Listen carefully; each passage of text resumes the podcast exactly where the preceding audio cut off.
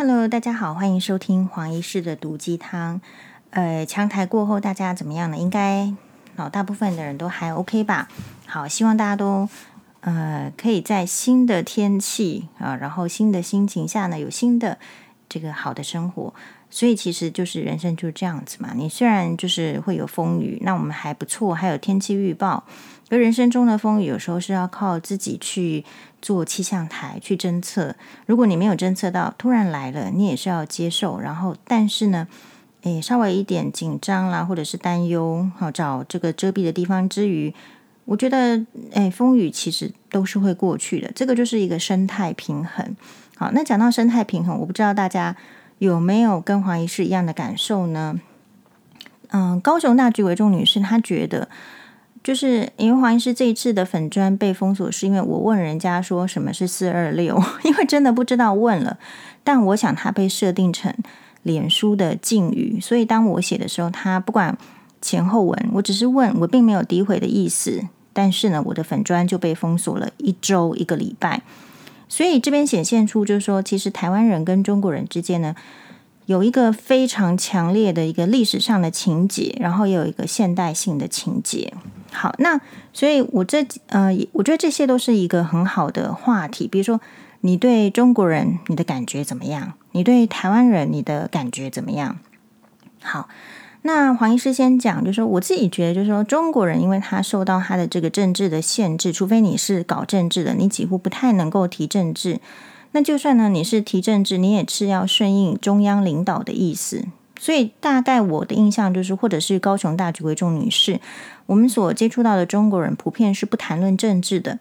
因此，相反的，你就会觉得台湾人对政治非常的热衷。比如说，我们有非常多的政论节目，政论节目呢，大概占这个整个这个哎节目市场的比率呢非常高。然后，其实收视为什么会非常高？就是收视率很高，大家都关心。那反过来说呢，就如果说，呃，当然希望美国或者是哪里的朋友给我们一些回馈，他们会感觉到，就是他们认识的中国人呢，就是可能就是诶，吃饭就吃饭啦，讲一些呃文化啦，或是追追偶像啦，聊聊八卦。但是他们对政治呢，几乎就是没有什么哎想法。好。那所以就是因为呢，台湾非常的强调这种政治的概念，所以你看，就是在脸书上会非常明显啊、你有一些话是禁语，然后你可以看得到，呃，你你会非常很明显的觉得，所谓的应该要中立的媒体，其实并没有中立。比如说，你就是会觉得它是偏红，或者是偏绿啊，或者是好像没有比较少中中间的哈，公共电视可能比较中间，因为它。比较有一个媒体的自觉，所以其实不知不觉的，不管你本身是因为你的背景，我觉得所谓的政治的这种背景呢，跟你的家庭的教育是很有关系的。比如说，我们有一个这个大学同学呢，他们家是眷村，所以你就会发现他的思想，他到现在四十岁了，他仍然很蓝。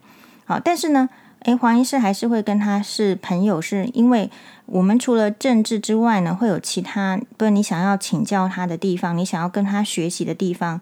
因此，他在谈论一些政治理论的时候，比较特别的是，就黄医师也是看得下去。不然，这个又跟所以就跟人格的这个特质很很有关系。所以，我觉得也要思考一下，这个台湾人的这个人格特质有没有越来越偏颇？你越来越听不下去。诶，跟你相反意见的人的理论，那所以我们要去想说，为什么你听不下去？跟你政治立场比较相左，或者是说跟你不是同温层的人的意见，为什么会听不下去呢？大家有想过这个问题吗？第一个，我觉得是因为，因为你的这个，就是说，比如说你一直都被教育吃汉堡是比较好的时候，第一个你很难去接受吃米饭也不错这样的概念。好，所以比如说，可能你的内心思想是这个认同中国的，那你的内心思想就跟认同这个台湾是独立的，就有一个诶根本的一个大差异。好，那在这个大差异里里面呢，你很难去思考说，为什么人家要认同中国，为什么人家要认同台湾独立？这个有点像，就是，如果我们是呃当事人，还愿意去想一想哦，就是说，如果你去看别的国家。请问蒙古独立于中国对你有没有意义？想一想，说到这个蒙古 独立于中国，或者是新疆是不是要独立于中国，或者是西藏要不要独立于中国？这个对大家有什么特别的启发吗？哦，我们在看连续剧的时候很有趣哦。黄医师最近在追一部连续剧，叫做《上错花轿嫁对郎》。好，这这部戏呢其实是中国制作，但是呢，它采用的这个呃剧情的脚本呢是来自台湾的作家席绢。就是那个当年呢，这个大概有二十年前的剧嘛，然后主角是呃黄奕，就是《还珠格格三》的主主角吧，啊、然后呢，诶，男主角呢是大家最近很红的，是《延禧攻略》的皇上聂远，这个是他们两个在就是等于说在演员生涯的第一次担纲男女主角的连续剧《上错花轿嫁对郎》。然后同时呢，也是他们两个那时候很特别，是这两个人当时是在交往的状态。好，诶，那为什么会讲到这个这个呢？是说，就回到就说你你去看这个剧里面哦，跟现在很多的那个流量剧，流量剧的意思是说哇，微博也说好啦，或者是网络上称好的剧很不一样。这部剧很扎实的，很好笑的。然后他骑马，男女主角就真的就骑马。那他不是那种假假的骑马，那个大将军就是真的骑马，唰，然后打一下马的屁股，然后一直往前奔跑的。然后这个时候，大家有没有想过？因为我前前一阵子在看这个，哎，嗯、呃，那个《Downton Abbey》就是《唐顿庄园》，《唐顿庄园》也是古装剧，呃，然后《上错花轿嫁对郎》也是古装剧。好，这两个古装剧都有骑马，我们就发现说，哎，那个西方的马就是比较高大。然后东方的，像你从戏剧里面看到的马，其实就比较矮小，所以人我们东方人已经比较矮小，所以上得去。那你又你又去看，就是说蒙古蒙古马又非常矮小啊，可是蒙古人在骑马的时候呢，跟其他人怎么样呢？因为他的这个环境地域，如果你去看过蒙古人骑马，你真的是会拍拍手。他可以在马上站起来，好弯腰，呃，捡地捡东西，所以他用骑马是可以，真的是打除了打打仗之外，他的骑马的运动、骑马的游戏非常的精彩。最著名的就是你看到那个《步步心经》，好，《步步心经》也是大概十年前就是非常红捧红，呃，吴奇隆跟刘诗诗的这这部剧作。这部剧作里面，他是讲康熙的时候呢，他其实会开拔到塞外，就是今天的可能，呃，不一定是蒙古啦，我觉得可能就是河北再北一点的地方，他开拔到那边，然后去做一个塞外行为，因为清朝人入关之后呢，要继续维持他们马上民族的那种习性，所以要培养他的后代子孙，还是要出去打猎，还是要出去骑马，跟王蒙古的王公大人呢，在。在接触，所以你会发现他们也会有那个活动，然后那个骑马就是就是比赛，就是丢东西，然后你都会接得到。好，那黄医生要讲的是什么呢？绕了这样一大圈，其实不是哦，就是你看到不同的这个风土民情，你才会知道他有什么需求。好，但是回过头来，为什么黄医师今天呢会有这个发想？是因为比如说，呃。黄医师自己的话，大概是比如说很早开始，比如说韩国瑜出来说他要选总统的时候，我就说这个人不 OK 的。那个时候就说，你为什么可以在一开始就说他不 OK 呢？这个就是黄医师自己的观察，因为黄医师对政治的要求是，我觉得每个人都可以对政治的要求。我的对政治的要求，并不见得是党派，而是这个人呢，可不可以做事？然后这个人是不是讲空话？因为如果习惯一个人，我的生活观察是他习惯讲空话的人，他会觉得讲空话，人生就会很顺利，他并不需要去做事。可是如果以台湾的处境的话，我觉得政治必须要进化，或者是说这个进化呢是前进的进，但是也可以是干净的净。这个进化就是说，其实台湾的处境很艰难。你不能每年都跟我讲说，哇，中国要攻过来，然后什么世界的这个在任何的组织、任何的地方，我们都被中国压迫。你会被压迫的原因有很多种，有一种最主要的原因就是你不够强。这个跟在生活上的霸凌是很有关系的。所以我觉得我们应该要去找出说，啊，为什么时间过去了，我们不够强？然后所以呃，拥有资源的人。人才是不是可以留在台湾，然后资源要投在哪一个地方？我觉得这个是我这个年龄层会思考的。比如说，你可能是年轻人，我们觉得我们的年轻人都被，就是说你可能在选举的时候，你会有一个很高涨的情绪，好，或者是中年人、老年人，你选举的时候有一个很高涨的情绪。比如说你是这个眷村的第几代，你都很有高涨的情绪，觉得说好，我是势必要投投投投谁。可是这个投谁的后面，你会发现每次都是只有政党。那我现在觉得就是说，台湾呢。大家觉得怎么样？诶，我觉得还不错，因为你有这个，即便华师被脸砖封锁了，我仍然觉得我有自由的言论。可这个自由言论呢，有一点不是很踏实，你还是会觉得。诶，有没有一天是可能被剥夺成跟中国人一样，你只能在那边聊八卦，你不能聊政治，你不能像小泉今日子一样做一个明星，然后你也可以谈八卦，你不太可能像这个呃席维斯·史特龙，虽然说做演员还是可以做市长。就说你有没有觉得说你的这个生活表面上看起来自由，可是其实越来越受限呢？好，那你这个受限是不知不觉的哦。那所以我觉得台湾的这个自由有两个很大的风险，第一个是还是红媒的渗渗透，好，中国势力的影响，因为中国不是主张自由的，所以这个影响一定会影响到台湾的自由。那第二个，其实我觉得现在就是你如果看到政治的这种倾向是一党独大的时候，其实长远来看也对台湾的自由是不利的。政党一定要有轮替，好，一定要有就是说。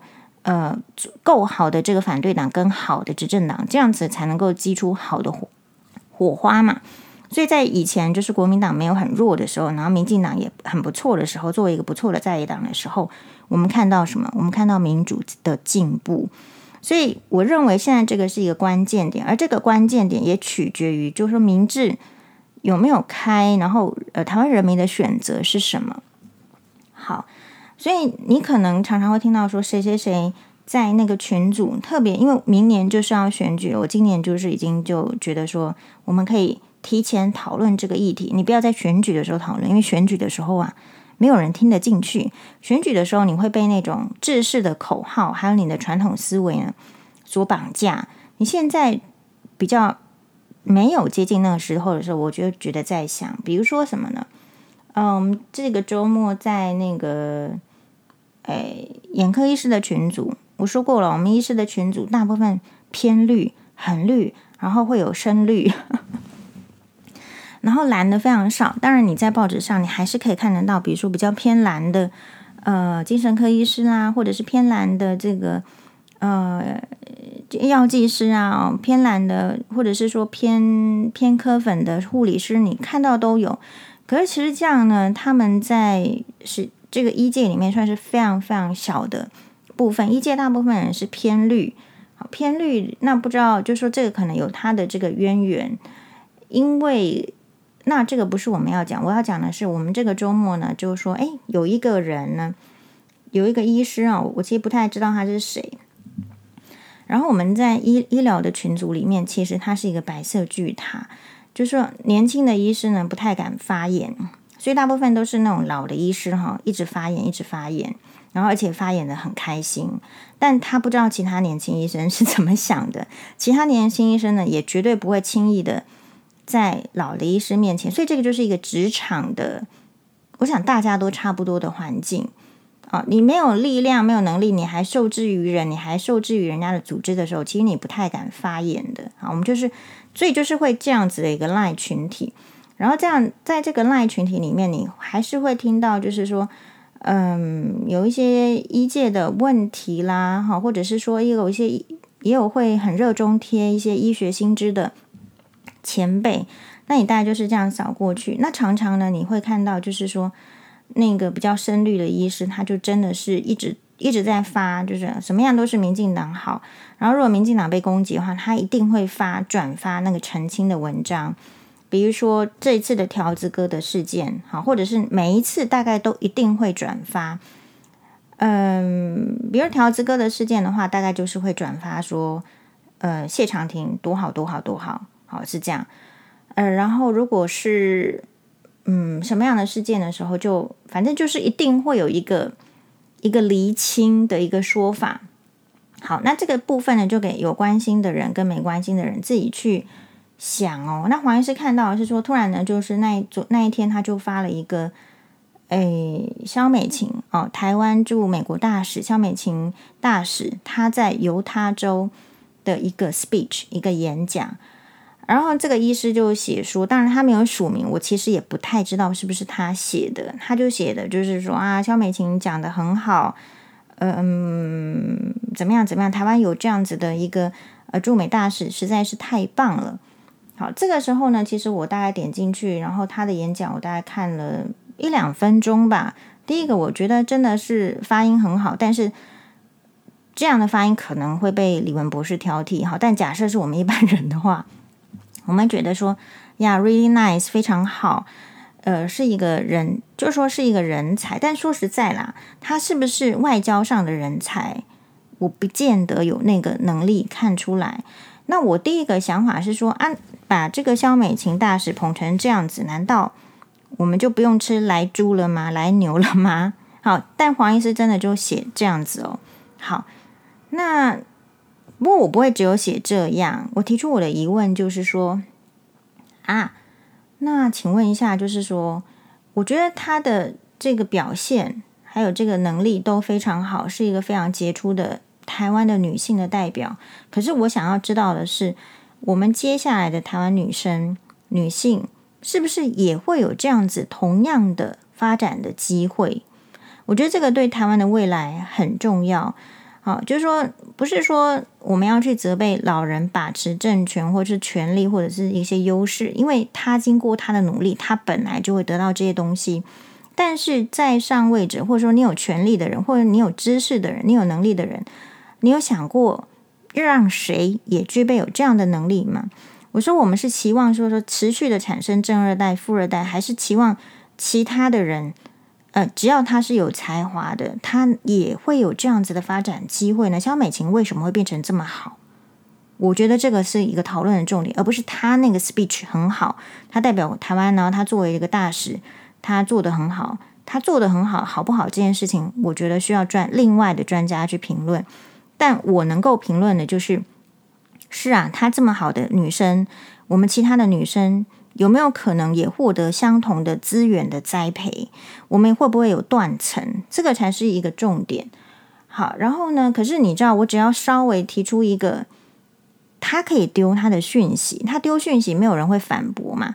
那黄医师其实也是比较偏绿，但是我会提出我的思考。我提出这个思考之后呢，听到的人就稍微有点感觉被送。好，比如说为什么我会提出这样的思考？我的意思是说，嗯。我我觉得现在哦，就是大家太泛政治化，泛政治化到什么程度？比如说，Thank you 哥啊，陈陈波陈陈委员，他也要在他的这个选区台中要面临一个被霸凌或者罢罢免，不是霸凌罢免的一个呃这样子的删 Q 的活动，删是删除哈，Q 是这个哎，就 QRST 的 Q 删 Q 的这个罢免的活动，也就是说。大家都没有想过说你现在是什么时期？现在是快要选举，诶，然后呢，现在是疫情当下，Delta 是很紧张的，只是说政府没有表现的那么紧张。但是你看到其他国家的 Delta 的肆虐的情形的时候，你怎么能够心里不紧张的时期嘛？所以理理论上，我们的呃人力啦、物资或是心力，不是应该要 focus 在比较重要的事情上面吗？可是你看到台湾。某些人、某些地方，他是没有的，他还是在纠结那个政治的那个纠葛。好，那所以呢，我就会提，我就会在这个这个萧美琴的事情上说，不是说我们不要听他讲说这个演讲有多好，或是怎样，但是可以有两个路线去想说，诶，我们其他的女性要再怎么样哦，也能够获得这样子的机会。就是台湾有一个萧美琴还不够呢，我认为至少要有，比如说好几个萧美琴这样子的一个人才。然后第二件事情就是说，我就觉得他们为什么不讨论，比如说啊，一届可能也会有一些最近不是说八大行业才补助他，八大行业是上街头，人家是本身这脸皮就比较薄的人嘛，就是呃比较厚的人。那医界好像是属于脸皮比较薄，大家都觉得你过得很好，但事实上。很多诊所、很多的这个医疗体系，它是在疫情当下，它也是负成长。哪有你打疫苗需要政府的补助？好像政府有时候也会拖一下。如果你去关注肖美琴讲 speech 讲的很好，你怎么没有关注到？就说你的同业，或者说你比较更切身的人的需要的帮助呢？我们是只有锦上添花呢，还是其实是可以雪中送炭呢？所以我就提出这个概念，我说哦，其实，在这种人民哦都还就很紧张，不知道赚得到钱赚不到钱，压力很大的时候，你去搞这种大内宣到底有什么意思？我不知道大内宣的意思在哪里啊？然后他们就生气了，就说嗯。我们讲，我们身为台湾的人民啊，为什么不能称赞我们台湾的大使？我说不是不能称赞呐，但你要知道啊，就是歌舞升平的时候，我真的这样写。歌舞升平的时候，杨贵妃很好，但是在兵荒马乱的时候，杨贵妃呢就是怎么样呢？就是众矢之的。杨贵妃有改变吗？她还是一样胖啊，一样穿她的衣服啊，一样的那样子的娇娇媚的姿态嘛，千姿百媚。但是时局变的时候，大家对杨贵妃的看法就是不一样，所以这个我就提出来了。然后人家也就呛黄医师说：“那你讲这个钱不钱的，跟他要去赞美萧美琴，到底有什么事？有什么不一样呢？”因为我就说不是啊，你知道，如果你讲钱不钱不会影响观点的话，那这世界上就不会有共产党的出现嘛。共产党就是利用你这个民生凋敝的时候，然后资源不足的时候，来做一个思想上的一个给你洗脑嘛。其实共产党他也没有想要让大家得到公平的这个金钱的分配或者是怎样，但是他口号他可以打得出来。那你为什么会接受？因为你想要改变，你就不自觉，你可能就被骗了嘛。大概是这样。好。然后呢，说到这样之后呢，就说我们就另外一个也是非常深绿的这个医师的学姐，就说，哦，不不推荐黄医师做做立委，因为他觉得黄医师的思想呢太出世啊。我说是啊，我是不太懂得这个利益交换，因为有些事情、有些原则是可以交换，有些是不行的。黄医师原则就是这样。然后他就说黄医师很像唐吉诃德。那这时候黄医师在群组里面，其实也跟大家，如果是黄医师的话，你会怎么样呢？其实我就直接告诉他说，我不知道唐吉诃德是谁，因为我都是看金庸跟琼瑶小说的，谁知道唐吉诃德是谁？就是说，你想要用，就是他的意思是说，可能比较呃单纯出世好笑这样子的评语来说我的话，我会直接跟他说，我不知道唐吉诃德是谁，而且我认为我不是一个出世的人，因为出世好出世的意思就是比较像是和和尚出家啦，或者我心里想说，拜托，我头发都比你们还多呢。我就直接，但我朋友这样写了，我就直接说，哎呀，这个，嗯，我我基本上不太可能是出事的人，出事的人就对萧美琴的事件呢不会有感想，不会有感想就不会发言，哦，那那个就所以不太可能是出事的人。好，所以这个就是大家黄医师今天举例一个例子，就是说你经常会在你的朋友群组。或者是你的这个，当你讨论不同的政治思想的时候，你是不是可以嗯表达你的意见？然后你听到，因为其实我认为这个医生群组就是固然大家都是同温层，可是同温层之间呢还是有分别，就是人家愿意讲，或是不愿意讲。那我比较特别的是说，但有时候我会看不下去，看不下去的时候，我就会讲。但你会发现哈，你讲了之后呢，这这个以那些洗脑文就会比较少，因为他会知道说，并不是每一个人都赞同的。所以黄医师的特色就是让人家知道说，也许你有你的道理，你也非常坚持你的道理，但你还是得知道，就是说是有反对你的立场的人存在。好，比如说黄医师呢，呃的上的这个影片下面，除了会有这个徐清吉、徐乔治的那种。一定是几个人组成在一起唱双簧，哈，就是说他们怎么不去学国剧还是寡语？就是他们喜欢唱双簧，然后批评黄医师，所以黄医师一直都是在留言下面，或者是留言下常常听到就是说，哎呀，看到黄就不想看，看到黄医师就不想看，可是那个都是黄医师的精选集啊，然后你就是点进来，然后你特别的留言，所以当你的言行不一致的时候，其实。你你会去观察，所以黄医师举这个例子是什么？举这个例子是说，如果台湾要真的能够就是有进步，你不能想你总是要这样，你必须要尊重，或者是说你要去思考一下，当你听到你不同意见的人的想法的时候，你能不能跳出来去想一想？哦，他是这个观点，好，比如说你可以说萧美琴很好，或者说你可以怎么样，但是其他的观点有没有可能在这件事情的讨论的角度上呢？还是你只愿意听到说对哦，很好，那拍手。如果是这样，我们跟中共有什么差别？就是上面的人讲一句话，下面的人全部要拍手，有什么差别呢？是，所以这个差别感不是只有在选举的时候去强调，而是在日常生活中，我觉得我们可以有这个进步的空间。那当然啦，就是说你可以理解为什么就是。大家在网络的文宣或是怎么样会更更积极啊？不过民进党不是他选择这样走路，为什么他需要网络文宣？因为各国都在网络的这个网军嘛，那中国是更多了哈，小粉红什么的，所以就是你在采取某件事情，或是大家在接受的时候，是不是有不一样的观点？这个很值得大家思考。然后另外就是说。你说黄医师在这个群组里面遇到这样的，就是说也被挑战，但是我也说出来的时候，我之后会生气吗？不会，我们接下来就是很开心的在看日剧啦，呃，在看这个呃上错花轿嫁对郎啊，所以我的意思是不是不要讨论政治？就很多人为什么讨论政治烦，是因为没有办法去接受不同立场的论论述，你会觉得很奇怪。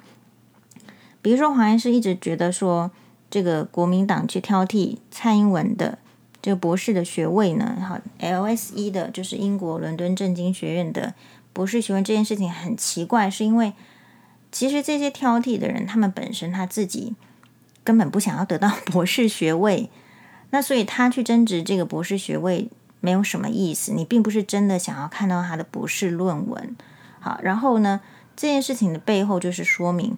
就是说，难道一个人一定要有博士学位才能做台湾的总统吗？还是说他有能力，他就可以做呢？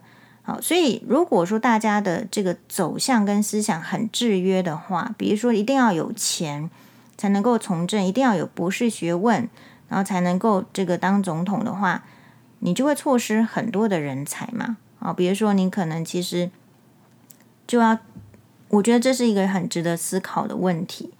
好，那另外来讲，就是说那个上错花轿嫁对郎，我们下一集再讨论。我觉得这这这几个是一定要看的这个剧。好，谢谢大家的收听，拜拜。